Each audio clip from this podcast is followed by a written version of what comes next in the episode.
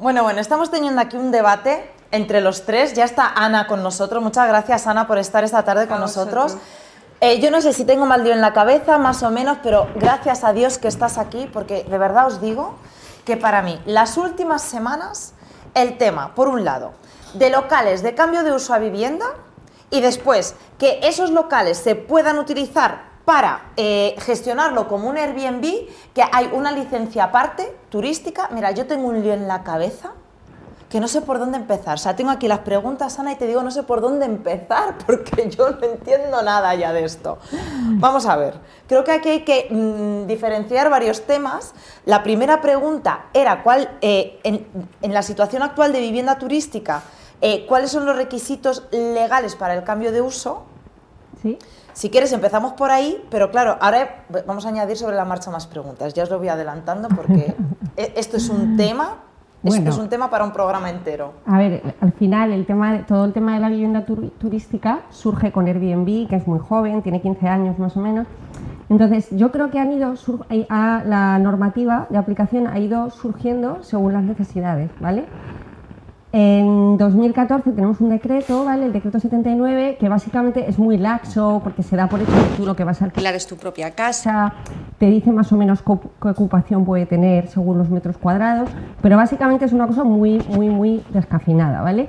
En 2019, en las viviendas de uso residencial, se empiezan a dar cuenta pues bueno, que hay ciertos problemas, ¿no? porque si hay vecinos que alquilan, a otros les molestan. Entonces ahí es cuando surge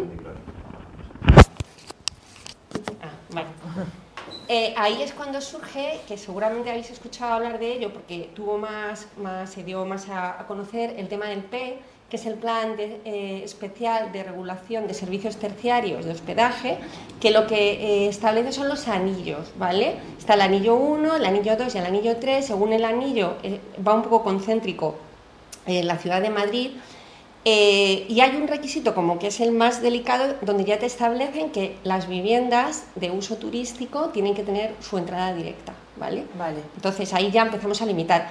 Anillo 1 y anillo 2, el anillo 3 va un poco aparte, ¿vale? Vale, esto de los anillos, que es otra cosa más, estamos hablando dentro de la Comunidad de Madrid. Esto es Madrid. Y son anillos diferentes.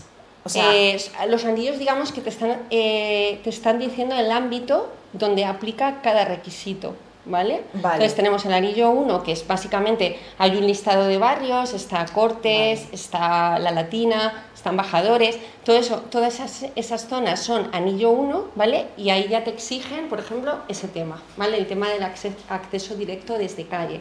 Igualmente con el anillo 2, ¿vale? ¿Por qué se hizo esto? Se hizo un poco porque se empezó a perder un poco el, residente habitual, o sea, empezó a haber tanto cambio de uso por el tema del turismo que entonces tuvieron un poco de controlarlo también, ¿vale? Eh, y ahora el cambio realmente significativo, ¿vale? Que este es ahora de hace poco, De hace muy poco, de junio de 2022, el Plan General de Ordenación Urbanística de Madrid, ¿vale? Ha sacado o, o ha añadido requisitos y digamos que te dice que una vivienda de uso turístico tiene que tener o sí, tiene que tener o compartir los requisitos de una vivienda de uso normal, de, tradicional. ¿Por qué? Pues para evitar que se den casos donde no, de espacios que no sean salubres, ¿vale? Hasta hace muy poco, hasta antes de junio, tú podías sacar dormitorios con ventilación forzada en un sótano, ¿vale? Entonces, eso ya no se puede hacer. O sea, ya sótanos descartados. Descartados. Ya tiene que ser, pues prácticamente iba a decir un bajo, pero más bien tirando a local comercial o un local que esté a pie de calle, ¿no? Que es donde te garantizas que no vas a tener problema de la entrada. Bueno, a menos que te vayas al anillo 3, que en el anillo 3 sí que se te acepta que no sea únicamente en planta baja. Pero claro, el anillo 3 ya incorpora otras zonas, me imagino. Claro, va más hacia afuera. E, es como concéntrico, para que tú me entiendas. Entonces, donde hay más demanda al final a nivel de alquiler para turistas, donde es anillo 1 y 2, ¿vale? Entonces está pensado un poco también un poco por el tema de la demanda, ¿vale? Claro. Eh, ¿Por dónde iba yo? Sótanos. Sótanos. Bueno, bueno, ahora os voy a contar un poco requisitos de este nuevo, de este cambio de junio. Hemos dicho, los sótanos no pueden convertirse, ¿vale? Eh, hemos dicho que necesitamos un mínimo, bueno, esto es nuevo, mínimo 3 metros de fachada y además la estancia directamente inmediata por la que accedes tiene que tener, poder inscribir un círculo de 2,80, ¿vale? Para que no tengamos cosas raras se empieza a complicar. Luego tiene porcentajes de iluminación por metros cuadrados de estancia, igual, para poder iluminar y ventilar de forma natural. Eh, tenemos ahora mismo la superficie mínima está en 25 metros cuadrados para tipos estudio y en 38 para vivienda con un dormitorio independiente. Pero eso es posible que cambie, ¿vale? Hay una propuesta para mm, que el mínimo sean 40 metros cuadrados. Entonces, os lo comento porque igual dentro de tres semanas ya. no. Sí, porque están ahí, eso está hirviendo ahora mismo, se está cociendo, ¿no? Exacto, eso es. ¿Qué más cosas? Eh, no sé si me dejaba algo. Y luego las dimensiones mínimas del patio, o sea, en caso de que tengamos ventanas a patios interiores, esos patios tienen que tener un, ah, mínimo, un mínimo de tamaño, sí, sí, sí, sí. Hemos hablado un poco de los requisitos, estás comentando cosas, pero yo es verdad que justo antes de arrancar la, entrevista ha surgido un tema que, me gustaría que lo, que lo tratásemos, que nos contaras un poquito, que es, o sea, eh, al final para un apartamento turístico hace falta una licencia, podemos pasar directamente, como dejamos, de local a pedir esa licencia, pero eso no significa que tengamos una, vivienda, ¿no? O sea, un cambio de uso a vivienda. Entonces, eh, o una vivienda que ya es vivienda, pasarla a apartamento turístico. ¿Qué diferenciación podemos tener ahí entre la actividad de apartamento turístico y un cambio de uso de vivienda eh, tradicional, por decirlo de alguna manera. Vale, o sea, yo creo, voy a hacer dos diferenciaciones, ¿vale? Yo ahora os he dicho que comparten los requisitos a nivel técnico, ¿vale? Tanto de vivienda como de apartamento, pero no quiere decir que si tú ya tienes una vivienda sea un apartamento turístico, no. O sea, tú tienes que hacer un trámite de, licencia de actividad, ¿vale? Igual que tú tienes una actividad de oficina, pues aquí tendrías una actividad de vivienda turística, ¿vale?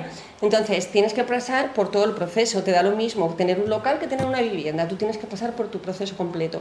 No tiene sentido, que era un poco lo que estábamos discutiendo hace un rato, si dices, tengo una vivienda, o no, perdón, tengo un local, lo paso a vivienda y luego lo paso a vivienda turística. No, directamente dices, paso de local a vivienda turística. esto es lo que yo no sabía. ¡Uf! Madre mía, lo que me estoy enterando hoy. Esto, vamos, esto maravilloso. Me alegro, me alegro que os esté interesando. O sea, y claro, mm, luego la, pregunta es, eh, claro, normalmente te dirían, te interesa más tener una vivienda que un local, pero si lo vas a destinar a uso turístico, en principio no, ¿no? O sea, eh, pasas directamente y ya está. Es más rentable, yo creo que desde el punto de vista de rentabilidad, ¿no? Que al final este tipo de, procesos suelen ser mm, casi siempre para, inversores, ¿no? Eh, yo creo que es más interesante la vivienda turística. También habría que evaluar la capacidad que tiene, eh, cuántos, o sea, cuántas personas puedes alojar, en qué zona está, pero como rentabilidad yo creo que interesa más la vivienda turística. Esto ya tendríamos que llamar un departamento. Pregunta, a ver, si me estoy, a, ver si me estoy enterando bien porque vosotros dos sois arquitectos, entonces claro, vosotros lo tenéis clarísimo en vuestra cabeza, pero yo arquitecta no soy, entonces. Eh, a ver si, si, lo estoy entendiendo bien. Eh, estamos hablando de que si tenemos un local comercial, podemos pedir la licencia de actividad turística, pero esa licencia de actividad turística es lo mismo que la licencia turística o de vivienda turística o no es lo mismo. Claro, tú con esa licencia de actividad ya puedes ejercer. Ya puedes ejercer. Sí. Vale, ¿y por qué decís que no tiene sentido pasar la vivienda y después pedir esa licencia? Porque entonces tendrías el cambio de uso ya hecho a vivienda, lo cual ya, pues ya lo tienes hecho. Si de cara a un futuro me quieren vender, ya lo venden como vivienda y no como local, y al mismo tiempo lo estoy explotando en turístico. Bueno, o eso no se puede. Sí, sí se puede y tiene sentido lo que estás diciendo. Lo que pasa que tienes que evaluar realmente es que es un proceso mucho más largo. O sea, a nivel de tanto de procedimiento administrativo y tiene sus costes además asociados de, pues, del proyecto, honorarios y demás. Entonces, realmente tienes que evaluar si te interesa. No sé, o sea, tendríamos que ver cada caso. Yo, por ejemplo, en el, último caso que he hecho, ellos tenían un local y tenían claro que la lo que estaban buscando era la rentabilidad mensual y les era más rentable si lo convertían a vivienda turística, porque al final era un local de bastantes metros cuadrados que hay un tope de mercado. En cambio, tú cuando divides en dos viviendas eh, turísticas, no sé, la, rentabilidad que vas a obtener por ocupación yo, yo creo que va a ser mayor. Sí, sí, sí, sí. Es que yo hasta, hasta hace unos minutos pensaba que sí o sí era un requisito imprescindible pasar el, el cambio, o sea, cambiar el uso de local a vivienda y una vez que ya tenías la vivienda era cuando podías solicitar la licencia turística. Tiene sentido lo que dices y habrá casos en los que a lo mejor te, te sea más rentable si tú lo que quieres a lo mejor es vender pues a lo mejor se te paga mejor como vivienda que como vivienda turística. Yo creo que ahí hay que analizar el objetivo del inversor. Claro. Si es sacar rentabilidad o es la venta o es que, yo creo que la clave es esa. Si quieres vender o si quieres mm, vivienda turística. Exactamente. Y en base a, esas dos cosas hacerlo uno o lo otro. Son trámites, yo creo que al final, que lo que dices, valorar a ver qué, cuál es el, cuál es el retorno o el objetivo de, de, tu operación. A ver, es que todo este tema ha salido a raíz de que justo ayer dio la casualidad de que un compañero de la profesión tiene un local que me puede valer para un, para un cliente y eh, me estaba diciendo que ese local tiene el proyecto ya hecho para uso de vivienda, no ha cometido, pero sí el proyecto hecho, eh, pero que no me, o sea, me, dijo, no lo pases eh, a vivienda porque luego mm, para tener la licencia turística hay que volver al uso terciario. Entonces ahí ya me lió, ya, ya ahí hice yo cortocircuito en mi cabeza. Sí, y, y sí, ya sé lo que quieres decir.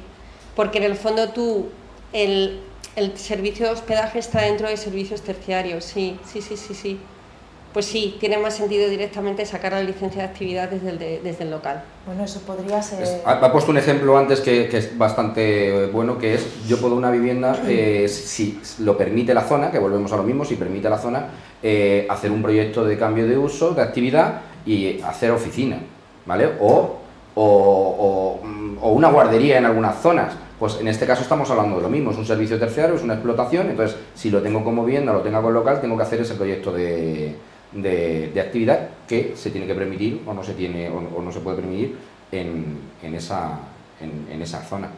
Pero volvemos, si lo tienes registrado como vivienda, tienes una vivienda, si tienes un local, si se acaba la actividad, pues vuelves a tener un, un local, entonces hay que valorar bien pues al final lo que, lo que interesa lo que me interesa. También lo que me está viendo a la cabeza es que como hasta hace unos meses el sacar la vivienda turística era más fácil que sacar la vivienda, no daba lugar a este debate, claro. ¿entiendes? Pero ahora de repente al equiparar los requisitos de tanto vivienda turística como de vivienda, realmente eh, surge el debate, porque ahí realmente lo que va a primar es un poco lo que estamos hablando, temas más económicos o de rentabilidad o de objetivo El objetivo final. Exactamente. Yo creo que ahí va a sí. Bueno, nos hemos saltado el guion totalmente, que, lo sepáis todos los que estáis al otro lado, que no estamos respetando ninguna de las preguntas que aquí os está haciendo, improvisación absoluta, pero de verdad muchas gracias Ana porque hay muchísima incertidumbre, eh, ignorancia, llámalo como tú quieras, pero es un tema muy, interesante. muy interesante y es muy, muy tedioso. Eh, eh, es difícil, o sea, para, para, todo el mundo y no es fácil encontrar gente que realmente pueda responder con certeza, ¿no? Em, vamos a... Voy a respetar una de las preguntas que tengo, ¿vale? Eh, ¿Qué puede complicar el proceso? Vale, pues temas que puede complicar es, por ejemplo, edificios que estén protegidos, ¿vale? Porque aparte ya de todo, de todo el cumplimiento técnico tienes que pasar por un, eh, una evaluación del Comité de Patrimonio. Entonces, todo eso lo ralentiza. Eh, otro tema es el, el, caso que os contaba antes se ha sacado a partir de un local dos licencias de actividad. Entonces eso está muy bien porque en un momento dado te permite segregar y vender a lo mejor una, una eh, la licencia de actividad con esa parte del local que igual desde el punto de, rentabilidad, punto de vista de rentabilidad o de objetivo final es interesante, pero es más complejo, porque ya tienes que tener en cuenta temas técnicos, pues de distancia de aires de expulsión, que tienes que mantener unos mínimos de... Te mira a ti más porque es y sabes perfectamente de lo que te hablo. Entonces hay más requisitos técnicos, es como que vas complicando un poquito más. De hecho, el objetivo inicial era sacar tres y ahí ya dijimos, mira, no se puede. O sea, llegó un momento que pues que no todo es viable urbanísticamente, entonces lo, lo tuvimos que descartar que más esas dos cosas yo te diría que puede ser lo que complique más. Claro, a veces merece la pena porque estamos hablando de que vas a multiplicar la rentabilidad. Claro, claro. ¿Y qué decisiones podrías comentarnos de que mejora la rentabilidad? O sea, ¿qué medidas se pueden tomar para, mejorar? Mí, perdonad que os interrumpa un momento porque creo que has traído unas fotos súper interesantes y creo que con esta pregunta, mientras respondes, podría ser muy bueno ir viéndolas. ¿Te parece? Perfecto. Pues vamos a ello. Pues eh, bueno, eh, yo creo que al final eh, todo el rato tenemos que contemplar que hay una inversión inicial en, la obra, ¿no? en, habilitar digamos, esos espacios en, la vivienda turística, Y luego va a haber un retorno, entonces tenemos que conseguir un impacto visual que va a ser lo que capte la atención de, de, aquellos turistas que vayan a visitar la ciudad y quieran elegir esta vivienda turística antes frente a otra, ¿no? Sí. Entonces es muy importante el ejecutar un control de costes, ¿vale? Y orientar bien ese diseño y saber dónde poner el dinero, ¿no? Para conseguir el mejor resultado posible para el inversor o para, bueno, o para el, el que tenga el promotor y, bueno, eso, al final, en definitivas cuentas, es tener el, impacto mayor posible visualmente o a nivel de diseño con el menor eh, coste posible. ¿Esos proyectos son tuyos, Ana? Sí, sí, ah, sí. qué bonito, qué bonito. Son todos eh, eh, diseño de, de, Masu, son todos de estilo minimalista, como podéis ver. Sí, es verdad, porque tu especialidad, otro día, otro día, si te parece, hablamos del estilo minimalista, porque es algo que, no mm. hemos, que no hemos tocado en el programa y creo que sería muy... Es muy interesante. también, es un tema muy de tendencia también, de, de, en cuanto a estilo de vida, ¿no? que cada vez más gente pues tiene presente el tema de, del estilo de vida minimalista y es llevarlo un poco también al tema de la arquitectura, ¿no? Que no es solamente quitar cosas, sino ver lo que quieres ver, ¿no? Y, tener todo el, todo muy uso. Limpio, muy... Exacto, eso es. Sí, sí. A ver, yo disfruto mucho con el tema del diseño, me parece que es muy, es muy bonito. Al final disfrutas mucho con los clientes. Es muy chulo, sí. Es muy chulo, sí, la verdad. Qué bonito. Qué bonito. Bueno, me encanta. Me alegra que os guste. Me encanta. Estábamos hablando de Masu, así que yo creo que, que mejor que ir Estaría aquí tres horas ¿eh? hablando del tema de las licencias. Te agradezco mucho tu generosidad, de verdad, Ana. Eh, porque además esto ha sido una cosa eh, que se ha preparado en muy poco tiempo. Al final, afortunadamente, sabes el tema del que hablas y no hace falta grande preparación. O sea que gracias por tu, tu generosidad. quería preguntarte, ya que hemos visto proyectos de, de Masu, ¿no? Eh, ¿Cuál es el valor añadido que vosotros ofrecéis? Bueno, nosotros somos arquitectos e interioristas, ¿vale? Entonces eso nos permite el, que haya solamente un agente, ¿no? Y que el proceso sea mucho más sencillo. Entonces, trabajamos desde una, reforma de un piso a un cambio de uso, como estoy diciendo, siempre en el ámbito de la vivienda, ya sea vivienda tradicional o vivienda turística. Entonces, digamos que somos un único agente y trabajamos desde la parte técnica, de conocimientos de licencias, normativa, todo eso, con el valor añadido de, bueno, del diseño, en este caso de estilo minimalista, ¿no? Y, bueno, al final yo creo que eso pues eh, simplifica un poco todo el proceso, ¿no?